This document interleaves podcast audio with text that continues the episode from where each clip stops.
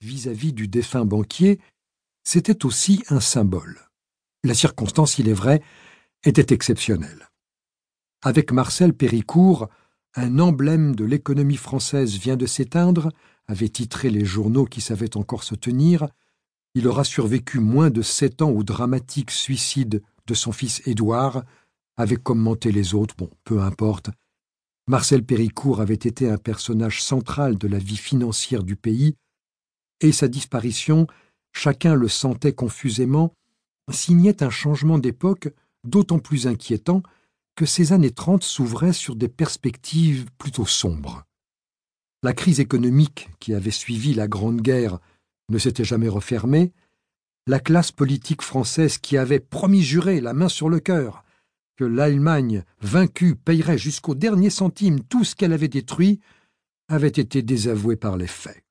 Le pays, invité à attendre que l'on reconstruise des logements, qu'on refasse les routes, qu'on indemnise les infirmes, qu'on verse les pensions, qu'on génère des emplois, bref, qu'il redevienne ce qu'il avait été, et en mieux même puisqu'on avait gagné la guerre, le pays donc s'était résigné, ce miracle n'aurait jamais lieu, la France allait devoir se débrouiller toute seule.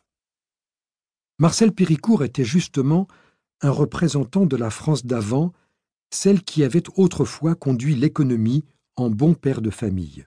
On ne savait pas exactement ce qu'on allait mener au cimetière, un important banquier français ou l'époque révolue qu'il incarnait. Dans la chapelle ardente, Madeleine observa longuement le visage de son père. Depuis quelques mois, vieillir était devenu son activité principale. Je dois me surveiller en permanence, disait-il. Je crains de sentir le vieux, d'oublier mes mots. J'ai peur de déranger, d'être surpris à parler tout seul. Je m'espionne. Ça, prend tout mon temps. C'est épuisant de vieillir. Dans l'armoire, elle avait trouvé sur un cintre le plus récent de ses costumes, une chemise repassée, ses souliers parfaitement cirés. Tout était prêt.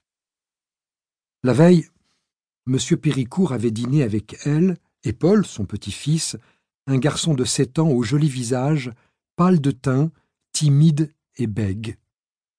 Mais contrairement aux autres soirs, il ne s'était pas enquis auprès de lui de l'avancement de ses cours, de l'emploi du temps de sa journée, n'avait pas proposé de poursuivre leur partie de dames, il était resté pensif, pas inquiet, non, rêveur presque. Ce n'était pas dans ses habitudes. Il avait à peine touché à son assiette, se contentant de sourire pour montrer qu'il était là, et comme le repas lui avait paru trop long, il avait plié sa serviette. Je vais monter, avait-il dit, finissez sans moi. Il avait serré la tête de Paul contre lui un instant. Allez, dormez bien. Alors qu'il se plaignait souvent de ses douleurs, il avait marché vers l'escalier d'un pas souple.